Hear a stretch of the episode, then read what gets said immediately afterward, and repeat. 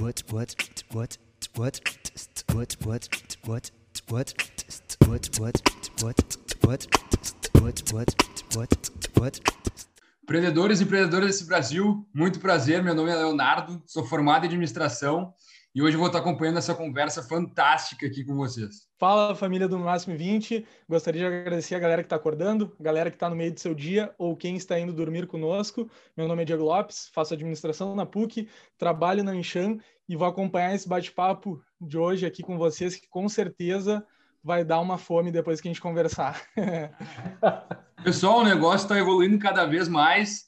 Agora a gente tem aqui a presença do Fernando, é o cara dos restaurantes aqui no Rio Grande do Sul, fundador da Amishi, fundador também da, do Nando Burger, as duas na praia, sensacionais, restaurantes sensacionais, e agora também a Mosaic, que é uma central de delivery que está saindo dia 15 de abril. Começando com a primeira pergunta aqui para o Fernando: o que te fez optar pelo empreendedorismo?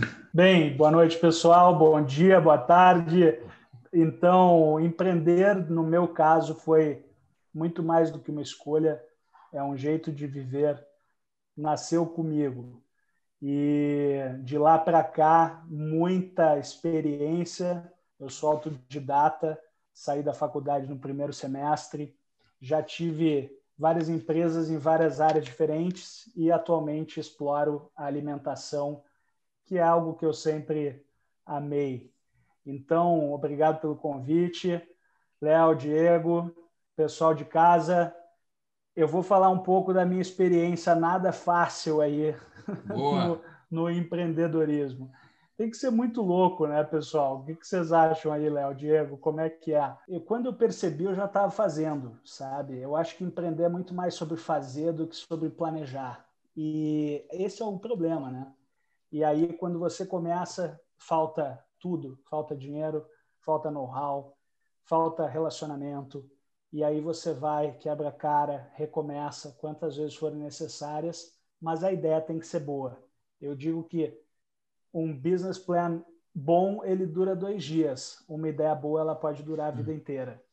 Então, uh, empreender no meu caso foi isso, nasceu comigo. Eu acho que com certeza pode ser incentivado, mas você tem que querer esse tipo de vida que não te promete nada, né? É tudo depende de ti. E aí você acorda e tem que fazer teu dia e mostrar o caminho para todas aquelas pessoas que compram a tua ideia e seguem contigo. Né? Então, é isso. Eu acho que não sei se vem a ideia antes ou empreender primeiro. Né? É uma coisa que talvez comece até tudo junto, é aquela vontade de fazer a diferença, mostrar para as pessoas um pouco da tua visão. A visão ela é muito louca, cara, porque uhum. às vezes a gente tem uma ideia ou às vezes a gente tem uma ideia baseada naquilo que já existe, né? Então, eu nunca nos meus negócios procurei copiar nada, mas era simplesmente assim, é, juntar um pouco de tudo que é bom que a gente conhece e fazer uma coisa diferente. E daí dá origem a Mosaic. A Mosaic nada mais é do que isso, né? A Mosaic ela faz uma, uma referência a mosaico, que é a hum. soma de várias peças, inclusive peças que podem ser quebradas, mas que junto elas formam um negócio bacana. Deixa eu até te perguntar, então, já que tem, a gente conhece muito aqui, conta um pouquinho bem rápido sobre um, o que, que é a Micho, o que, que é Nando, e daí tu entra com a Mosaic que o pessoal vai gostar de ouvir que é um negócio diferente. Perfeito. Pessoal, a MIT, ou melhor, a como se pronuncia uh, da forma correta, ela obviamente faz referência a amigos, mas é uma gíria. Amigos é um nome popular e ele não pode ser registrado. Então a gente tentou um nome o mais aportuguesado possível que lembrasse a nossa ideia. E qual era a ideia? A MIT ela começou numa espécie de ponto de encontro, um lugar quase como a sala da gente, que a gente pode sempre botar mais um, mais dois, mais três amigos. E aí a ideia, a pizza era uma desculpa, era o que estava em voga naquele momento na cidade. A gente sabe que a napolitana sofreu uma onda muito forte, hoje vem diminuindo um pouco. Mas qual que era a ideia? Era justamente isso, era o lugar para receber os amigos. Né? Então, E, na verdade, essa expressão amique, ela é muito especial, cara, porque ela significa das amigas, né? E quando a gente entendeu isso, a gente buscou um elemento arquitetônico que pudesse prestar uma homenagem às mulheres. E aí a gente Legal. colocou o teto de Bougainvilles. Então, toda a loja que vocês já foram, já existiu, e as próximas que forem surgir, que tiver essa marca na parede, vai ter também um teto de Bougainvilles rosa, que são literalmente de verdade e desidratados e são muito comuns na Itália. Então, foi algo que fez todo sentido ali no nosso começo. Cara, a Mitch ela foi um pouco diferente porque a pizza napolitana é um produto maravilhoso, porque ele é muito mais leve que uma pizza normal, ou melhor, uma pizza de strogonoff, que é o que a gente tem aqui pra caramba, né? Então, qual que é a ideia? É uma massa é, fina de fermentação longa, então o que, que isso possibilita? Uma digestão muito melhor. Ela é uma pizza que casa com, pô, vamos comer aquela pizza e depois vamos para a balada, não é uma refeição que te faz querer ir para casa dormir, né? Então isso foi muito uhum. importante porque ele foi um produto para todas as horas, entende? E aí o que, que aconteceu? Com isso nos possibilitou ser uma pizza antes da balada, depois da balada. A nossa loja da praia funcionava até às 6 horas da manhã, claro que antes de tudo isso que a gente está vivendo agora, né? E, mas se Deus quiser, a gente vai poder estar no verão que vem até às seis, até às sete da manhã lá comendo pizza. é muito legal. Mas então, concluindo um pouco do, da história da MIT, a MIT foi isso. E a gente está hoje no nosso, indo para o nosso, uh, vivendo o nosso segundo ano, uma coisa muito recente. Parece que fazem dez anos, Verdade. mas são apenas dois. Como nós inauguramos no verão em 2018, foi a nossa primeira temporada de praia. Com isso, a gente já está no nosso terceiro verão, feito agora e, e estaríamos indo para até a Páscoa. E, em função do decreto, aí a gente acabou tendo que encerrar as, as operações em Atlântida um pouco antes. Tá? Mas estaremos lá no que vem. É um ponto de encontro do estado inteiro, e foi essa nossa ideia de fato. Vamos abrir para não ser algo daqui, né? Queremos que as pessoas daqui uh, sintam como que essa marca, que esse local seja para elas, mas como fazer isso um pouco maior, como poder impactar o cara que está em Caxias, em Bento, em Gramado, em todas as nossas cidades uh, vizinhas aí, que são uh, pessoas que a gente tem relacionamento também. Tá? E esse verão a gente deu início a também uma nova onda que começou com o Pets em São Paulo, que é a, eles se denominam a hamburgueria mais copiada do Brasil e que na verdade eles deram voz ao Smash. O Smash é o que a gente uhum. conhecia de hambúrgueres, foi o início do, das hamburguerias, que é nada mais do que uma, uma carne chapeada ou seja, ela é prensada direto na chapa, o que faz com que ela fique mais fina do que os hambúrgueres artesanais e gourmets. É um produto muito palatável, entende? Porque ele é pequeno, é ele não é aquele hambúrguer que tu tem que abrir a boca e cai tudo no colo, e o cara que já tem uma barriga que nem eu suja tudo. Cara, o Nandos é literalmente um hambúrguer que dá para comer cinco. E aí o que, que acontece? Essa ideia ela surgiu uh, ah, para dar mais oportunidade às pessoas que vão para a praia com menos grana no bolso. Boa. Todas as nossas marcas elas são democráticas. Elas querem atender quem está em condições, quem está com menos condições. Ela é. Os nossos produtos são feitos para fazer as pessoas saírem de lá felizes, sabe? É um ponto de encontro.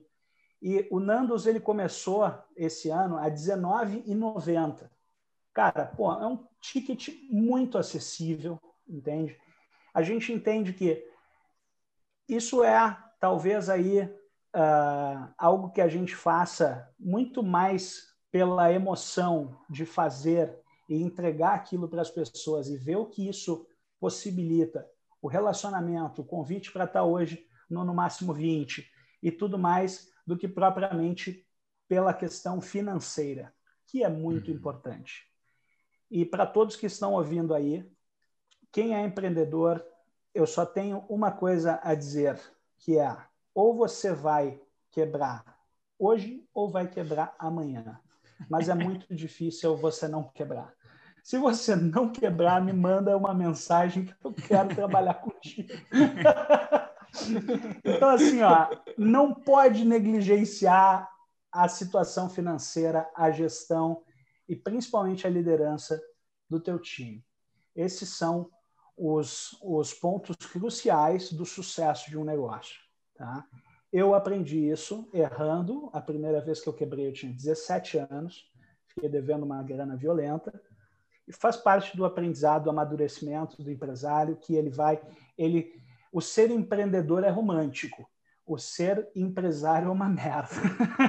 então é a parte ruim da, da força. É onde você tem que pagar os impostos, tem toda a questão uh, ah, RH é bastante complexa, e aí quando a coisa começa a crescer um pouco mais, começa a aparecer os desafios. Deixo para vocês as perguntas, porque senão eu vou falar aí no máximo. Muito bom, 100. cara. Vamos Muito falar bom. no máximo 20. É sensacional, não. Sensacional, e acho que aí tu já mostra vários negócios e mesmo já tendo uh, a Meet, né? Agora, Nandos Burger, tu já também está olhando para outro mercado, né? Apesar de ser dentro da, da parte de alimentação, é mais para logística. Uh, o que, que tu diz assim? Como que é manter vários negócios? Né? Como como que o Fernando aí se divide com tudo isso? Porque são vários negócios, várias pessoas, várias páginas, né? Para conseguir manter e apesar de e além de manter tudo isso ainda está olhando para novos mercados né? Conta um pouquinho disso. Diego, de, só, só, que... só, dando um panorama antes de tudo isso antes de tu responder é impressionante como ele está sempre no restaurante. Isso é uma coisa que eu não consigo entender mas tu está sempre ali conversando com o time falando com o pessoal e é uma coisa que a gente não vê normalmente no, no, no empreendedor né? O cara bota para administrar lá e deixa tem alguns empreendedores, empreendedores que amam mais a coisa, eu sou um deles. Então, eu acho que quando a gente projeta algo que a gente realmente aprecia, aquilo deixa de ser um trabalho, né? Na verdade, eu sou o tipo de pessoa que ama o trabalho assim como eu amo a segunda-feira, né? Então, uhum. segunda-feira hum, é um momento de a minha agenda começa sempre domingo. Então, domingo eu estou fazendo o início da minha semana. A segunda já é o dia que tem que estar tá dando certo, senão já começou errado. Então, o que, que acontece? Eu acho que uh, todos os empreendedores aí, eles compartilham algumas coisas. E, entre elas, é assim, é o amor pelo, pela ideia, pelo negócio, pelo, por fazer e, e por colocar de pé o sonho. Né? Eu, eu não costumo sonhar, eu prefiro sair fazendo ou então projetar, colocar a ideia no papel, porque se fica muito no sonho, acaba que fica muito distante da realidade. Né? E eu sempre penso o negócio pela ótica do cliente. O cliente, ele que vai determinar o futuro, a, continuidade, o sucesso, o desempenho do teu negócio. Então, quem não olha para isso, né? tem, tem alguns empreendedores muito bem-sucedidos Uh, vamos falar um pouco do Steve Jobs, então, que ele diz, cara, não interessa o que, que o cliente pensa, vai lá e faz uma coisa que ele nem sabe que ele precisa e ele vai precisar e, e vai dar muito certo. Claro que essa vertente, do, da, principalmente voltada aí para a linha da inovação, ela funciona muito. Né? Então, a gente vê o sucesso alcançado uh, por pessoas como Steve Jobs. No nosso caso de serviço, né, porque o que a gente, a parte de alimentação, ela está diretamente associada a uma coisa que você precisa e a, a uma forma de entretenimento. Né? Então, hoje você vai lá, quando vê, você vai levar a sua família, vai estar num momento descontraído, e principalmente os nossos negócios, porque a gente não é supermercado, que daí vai comprar o feijão, arroz, que tá, faz parte da alimentação essencial do dia a dia das pessoas. Mas respondendo um pouco a, a, pergunta e não desviando tanto, administrar mais de um empreendimento ao mesmo tempo, no, no nosso caso, é quase como você uh, no circo. Vocês devem lembrar que tem aquele cara que gira vários pratos ao mesmo tempo. Aquilo exige muita habilidade, muita maestria, mas o que ninguém vê é que até o cara chegar lá no Cirque du Soleil e fazer aquela apresentação e conseguir empilhar 20 pratos ao mesmo tempo e ficar girando todos eles, ele quebrou centenas ou milhares de pratos. ou no treinamento, os pratos que esse cara no circo pode usar, eles são de plástico, eles caem no chão, não trincam, não quebram. No nosso caso, nós não temos essa possibilidade. É vai ou racha. Né? Então, aí vem o desafio do empreendedor que quer expansão, que quer mais de uma localidade, que quer mais de um negócio, que quer diversificar. A primeira coisa que eu aprendi foi eu tentei diversificar fora do meu ramo e foi muito mais difícil. Hoje eu diversifico dentro da minha área de experiência, que é onde eu consegui absorver mais conhecimento pela tentativa e erro, porque não existe nenhum lugar que a gente vai e recebe uma uma apostila e fala assim, ó, hum. com isso você vai ser um bom empreendedor. Com isso a sua empresa vai dar certo tem muita gente que vende isso. Até hoje eu não encontrei uma que desse certo. Então, o que, que acontece? Nesse caso, a gente diversificando dentro do mesmo segmento, tem algumas coisas que você já compreende e funciona. Você cria modelos né, e procedimentos, você replica. E aí vai ficar mais fácil de colocar as coisas para funcionar e para girar lá os pratos ao mesmo tempo. Tá? Não que seja fácil, eu acho que para quem ainda não tem uh, estofo de, de, Estofo basicamente é você ter condições de investir. Uh, se você não está apostando sua vida no negócio, pode quebrar a qualquer momento. Isso é a realidade de 99% dos empreendedores. Isso é a minha realidade. Essa realidade é que ela te faz, uh, talvez é isso que dá a força da gente ir lá e quebrar a, a barreira todos os dias. Né?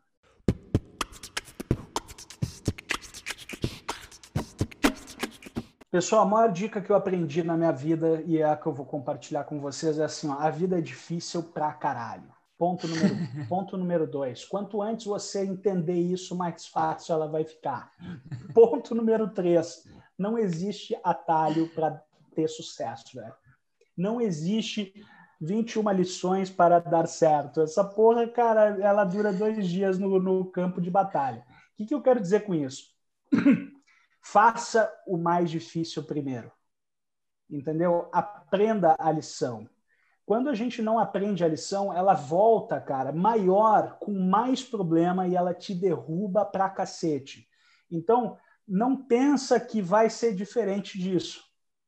Como eu digo, alguns têm sorte, mas a grande maioria vai sofrer. Então, a, entenda isso e dê o seu melhor. Você só está fazendo um favor para ti mesmo.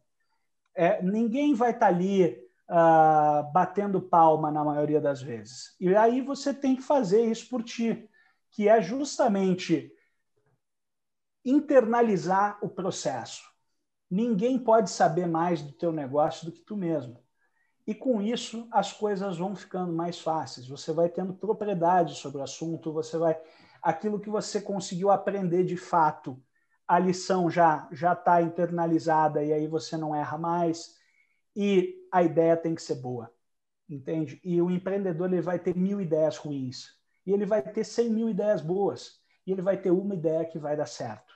E aí a gente tem que entender qual que é a que deu certo e apostar nela porque às vezes a gente aposta muito tempo na ideia ruim, a gente perde tempo e a gente perde a, o tesão, porque daí a coisa não está dando certo. E a gente, porra, será que eu sou ruim? Será que o mercado está ruim? Como é que é isso aí? Mas na verdade a gente só está apostando no lugar errado. Né? Então a gente vai mudar um pouco aquilo ali quando vê deu certo de outro jeito. A ideia é essa: é faça o mais difícil primeiro, não tem atalho, para dar certo. Foda. Sensacional.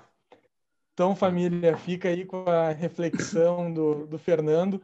Foi uma aula aí, várias dicas, e esse é exatamente o propósito que a gente quer. A gente não quer trazer nenhum conteúdo teórico, a gente quer trazer o quem viveu na prática, quem está no dia a dia realmente na batalha, como o Fernando comentou. Então, um abraço e até a próxima aí, pessoal.